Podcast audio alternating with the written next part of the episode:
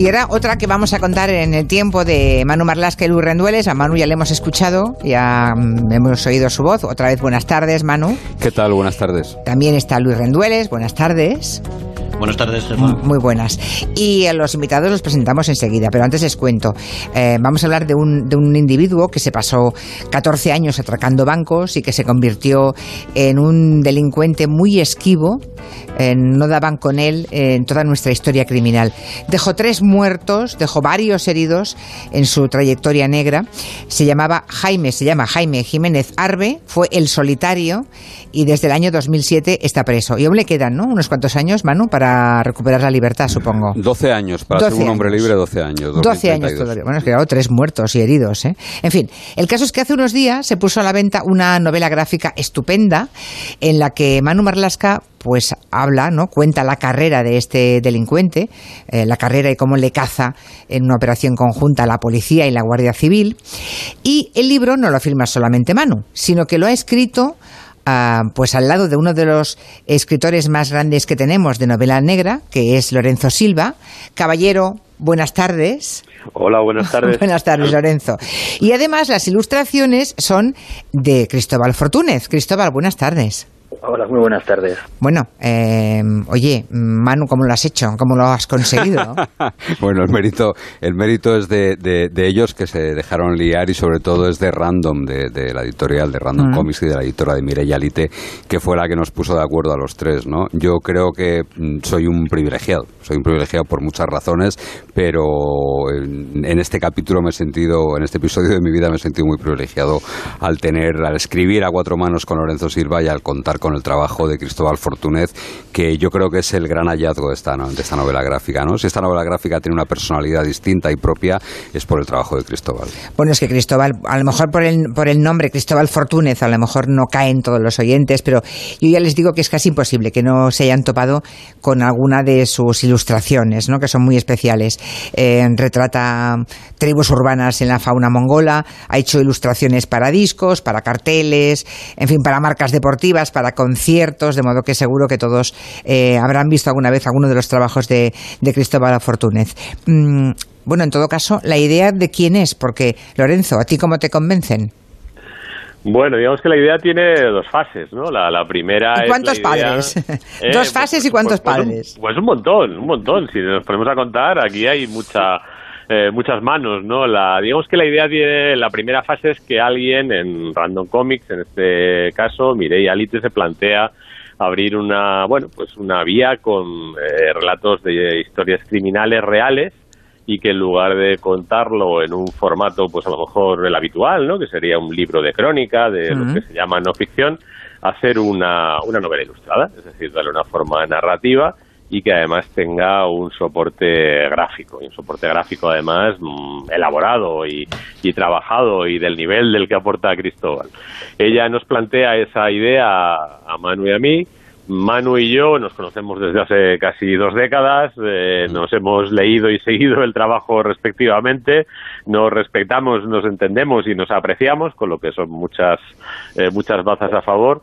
Y en cuanto nos hacen esta sugerencia, pues viene esa segunda fase, que es eh, él y yo hablando eh, qué podríamos hacer, y enseguida nos vino esta historia. Enseguida nos vino porque es una historia que tiene, bueno, alguna lección que, que extraer, y era una historia muy ilustrable, porque era un personaje con una dimensión eh, en cuanto a su imagen bastante significativa. Sí, yo aquí eh, recuerdo cuando Manu y Luis nos hablaron de este hombre de Jaime Jiménez Arbe, este solitario. Luis, para los que no recuerden la historia, ¿por qué no nos haces un poquito de así en cuatro trazos quién fue el solitario? Bueno, un atracador que en principio era una sombra, era un misterio, porque elegía muy bien los golpes, golpeaba en bancos de zonas rurales, siempre fuera de Madrid, siempre en cajas de ahorros, siempre entre la una y media y las dos de la tarde, cuando había menos gente, cuando había más dinero en los, en los bancos, pero que con el tiempo se va descuidando, va cometiendo errores, se va haciendo más violento, eso que habla tantas veces Lorenzo en- y con Manuel hemos hablado, ¿no? De la banalidad, Sí. de- de- de- no es un gran cerebro, no es un, no es un, pero sí es un tipo que es una sombra durante muchos años. Y un caso que acaba resolviéndose, pues por un chivatazo que en la novela está, en la novela gráfica, está maravillosamente contado y más contado de lo que se había contado hasta ahora. Y un tipo que al final no deja de ser un tipo vulgar y violento, pero eso sí con ciertas, con ciertas habilidades. Por cierto, Cristóbal, ¿no habías hecho nada parecido hasta ahora o sí? O sea, lo de ilustrar hechos reales, criminales, nunca te había pasado, supongo. Pues no, ha sido la primera vez que, me lo han propuesto. Yo encantado porque primero por trabajar con dos figuras como Manuel y Lorenzo y luego porque soy muy aficionado al mundo del true crime, de los sucesos y tal. Pero no, no, no, la verdad es que no había, no había llegado a hacer nunca nada parecido. Mm. La primera vez que me meto en esto. Y Manu, escribir así a cuatro manos con Lorenzo, ¿cómo ha sido? Porque tú has publicado mucho con Luis, ¿no? Con, Luis. Dueles. Sois la pareja, de hecho. no comparemos, por favor. No bueno, del periodismo de sucesos sois la gran pareja, pero claro, de pronto. Somos la más duradera. sí, la más duradera, claro. Pero te han cambiado la pareja. ¿Qué tal ha sido entenderse con Lorenzo? Pues ha sido muy fácil entenderme con Lorenzo, la verdad. Ha sido, como te decía hace un rato, Lorenzo, tenemos muchas afinidades. Eh, Luis lo sabe. Hace 18 años, Luis y yo le pedimos a Lorenzo que prologase nuestro primer libro, Así son, así matan, porque los dos éramos, habíamos leído ya mm. su primera novela de Bevilacqua y de Chamorro y La flaqueza del bolchevique, una novela con la que quedó finalista y admirábamos su trabajo. Y cuando le hicimos la propuesta, él sin preguntar más nos hizo un prólogo que es lo mejor, de hecho, de Así son, así matan. un prólogo maravilloso, sí, sí.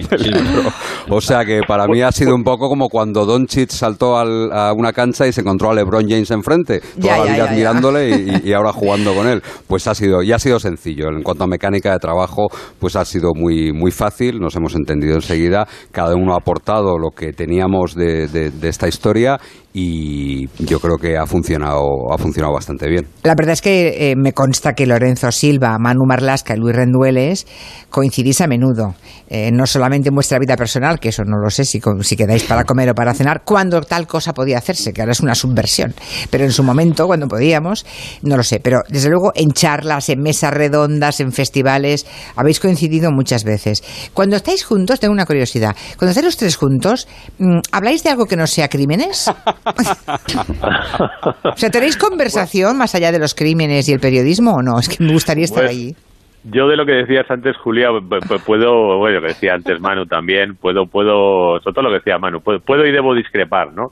Eh, así son, así matan, es un libro muy interesante para quien lo haya leído, ¿eh? porque se acerca a unas historias criminales muy peculiares, además con, con esa mirada que tienen tanto Manu como Luis de, de, conocer bien el paño, y es un libro muy interesante, el prólogo es simplemente una excrescencia que, que le surgió, y bueno, yo para el baloncesto sirvo poco, mido unos 72, ni, ni de base daría para mucho, eh, así que bueno, eh, pero sí que tenemos otros temas de conversación. Yo al final creo que tanto Manu como yo y como Luis, ¿no? ya que nos escucha, si nos acercamos a las historias criminales no es porque nos atraigan especialmente los malos, eso ya creo que ha quedado bastante claro, ¿no? Tampoco porque nos atraiga la truculencia, sino porque al final en estas historias lo que aflora es la condición humana y lo que nos interesa no es tanto la violencia o la actividad policial mm. como la manera en la que en el despliegue de la violencia que supone el crimen o en el despliegue del conocimiento y de la inteligencia humana que representa la investigación, se ve lo que somos las personas, ¿no? Así que, bueno, pues cuando nos juntamos hablamos de muchas cosas y si en el sitio se come bien, pues a lo mejor hablamos más de la comida. Ya, ya, ya. bueno, y a Cristóbal, eh, cuando te encargan las ilustraciones, la verdad es que mm, yo viendo la ilustración he recordado quién era el personaje de forma que se de forma que lo has conseguido pero en cambio eh, al mismo tiempo también es un solitario distinto no al de la fotografía que todos recordamos cómo se hace eso la idea era conseguir un personaje que fuera bastante eh, reconocible pero que tampoco fuera una fotocopia del que veíamos todos los días en la televisión. Después de todo pues es Mm, no es 100% un, uh, un reportaje periodístico, sino que está en, cierto modo novelado, ¿no? Y era pues crear un personaje que, que estuviera a lo mejor un poco en, en consecuencia con ese carácter más eh, más mítico, no sé qué puede tener leer una historia de esta de estas características. Me parece a mí que que en ese sentido era trabajar pues dándole una personalidad algo diferente. Y se la da y se la da, ¿eh? Yo creo que el que eh, además se juntan dos cosas aquí, porque eh, Cristóbal ha creado un personaje, ha creado un solitario, ha reflejado muy bien el carácter que Lorenzo y yo buscábamos o, queríamos describir de él, pero a la vez ha sido eh, minucioso hasta la náusea, hasta la náusea casi, o sea, ha sido de una minuciosidad extrema con, con todo lo que tiene que ver con los disfraces del solitario, con las armas que utilizaba, la con, peluca, ¿no? con los escenarios de los crímenes.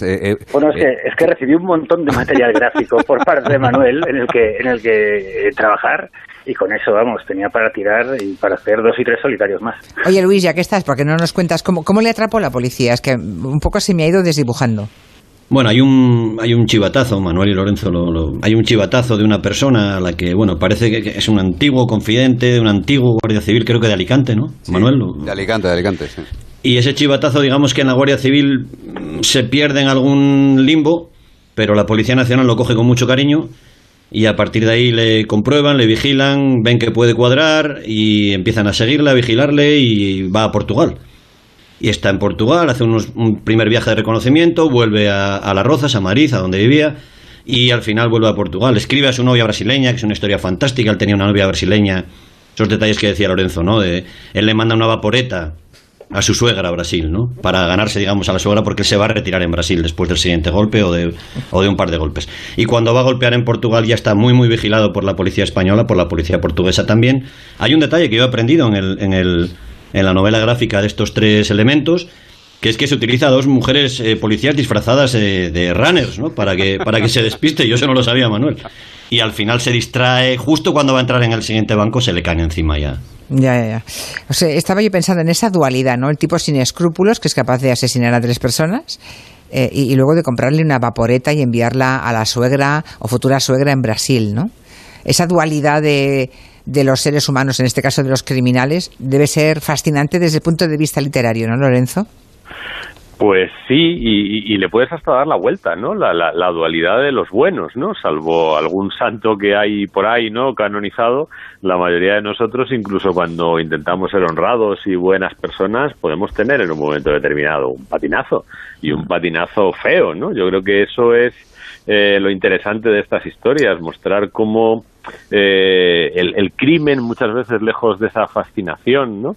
Que despierta en muchas personas eh, viene pues a lo mejor de bueno de, una en el caso de este personaje por ejemplo de una de una inadaptación de una inadaptación a la realidad y a lo que él era y a lo que él podía conseguir por medios normales. Y entonces se tiene que generar un personaje un personaje completamente desmedido y completamente desproporcionado que finalmente lo devora y, se lo come. Bueno, y este hombre, pues, pues eso, simultáneamente, mientras le pegaba un tiro en la rodilla a un empleado de banco, porque sí, simplemente porque había solo 6.000 euros y él esperaba que hubiera más, eh, pues tenía la delicadeza de pensar en mandarle una vaporeta a su suegra. es una terrible paradoja, pero es la realidad. Sí, sí, Oye, Manu, ¿y qué, sabemos ahora del solitario?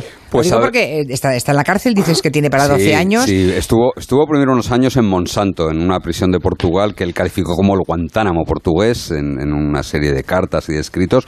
En Portugal eh, la, la administración debe ser algo bastante más serio que en España, porque tiene varias condenas por haber precisamente faltado el respeto a la administración y por haber injuriado y calumniado a la administración de justicia portuguesa. Acumuló varias condenas por eso.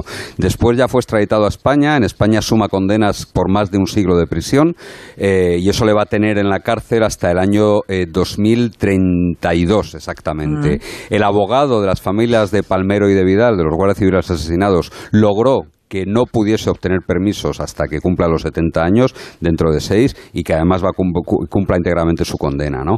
Eh, está en el módulo 13 de la prisión de Topas, en Salamanca, donde fue trasladado desde Mansilla de las Mulas, desde León, en diciembre del año pasado, y ya ha progresado a segundo grado, lo cual quiere decir que tiene un destino. El destino que en este caso tiene el solitario es en el office, es el que se dedica a preparar las raciones del rancho de sus compañeros de, módulo, tanto en el desayuno, en la comida y en la cena.